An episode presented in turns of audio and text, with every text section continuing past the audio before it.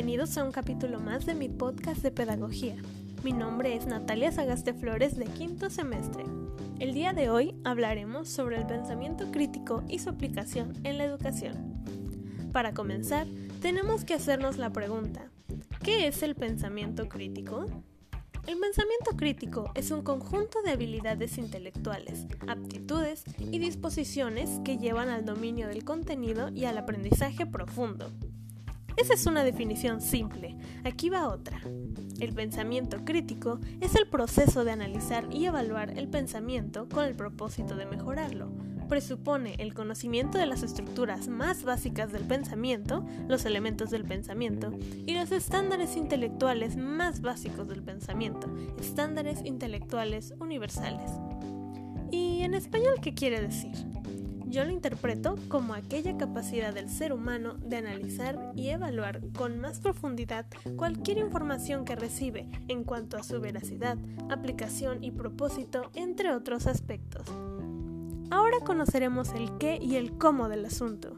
El qué de la educación es el contenido que deseamos que adquieran nuestros estudiantes, todo lo que queremos que los estudiantes aprendan. El cómo de la educación es el proceso, lo que hacemos para ayudar a que los estudiantes adquieran el contenido de un modo profundo y significativo.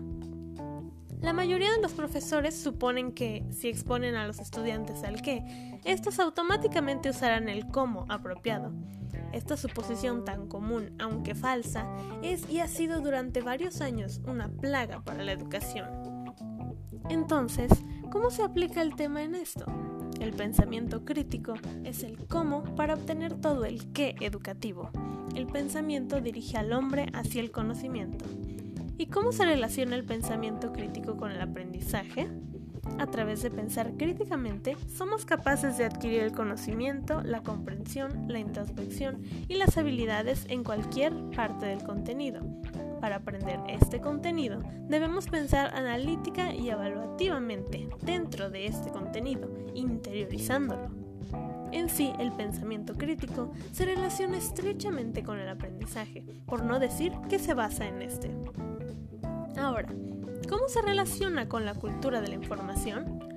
Es el pensamiento crítico el que provee las herramientas para evaluar esa información. Poniéndolo en perspectiva, la cultura de la información es un aspecto o dimensión del pensamiento crítico. Por tanto, si deseamos que los estudiantes desarrollen una cultura de la información, no podrán hacerlo sin haber desarrollado habilidades del pensamiento crítico.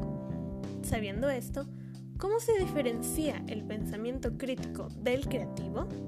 Al entender el pensamiento crítico, es importante reconocer la interrelación entre el pensamiento crítico y el creativo. Estos dos modos de pensamiento, aunque frecuentemente malentendidos, son inseparables. La creatividad domina un proceso de hacer o producir, la criticidad uno de evaluar o juzgar. El juicio crítico es esencial para todo acto de construcción y todos los actos de construcción están abiertos a la evaluación crítica. Creamos y evaluamos. Evaluamos lo que creamos. Evaluamos conforme creamos. En otras palabras, a la vez y al mismo tiempo, pensamos crítica y creativamente. Bueno, eso es todo por hoy en este episodio. Espero les haya gustado mucho. No olviden que es esencial mirar más allá de las cosas, interesarse por lo que hay detrás y así tener un criterio propio. Hasta la próxima.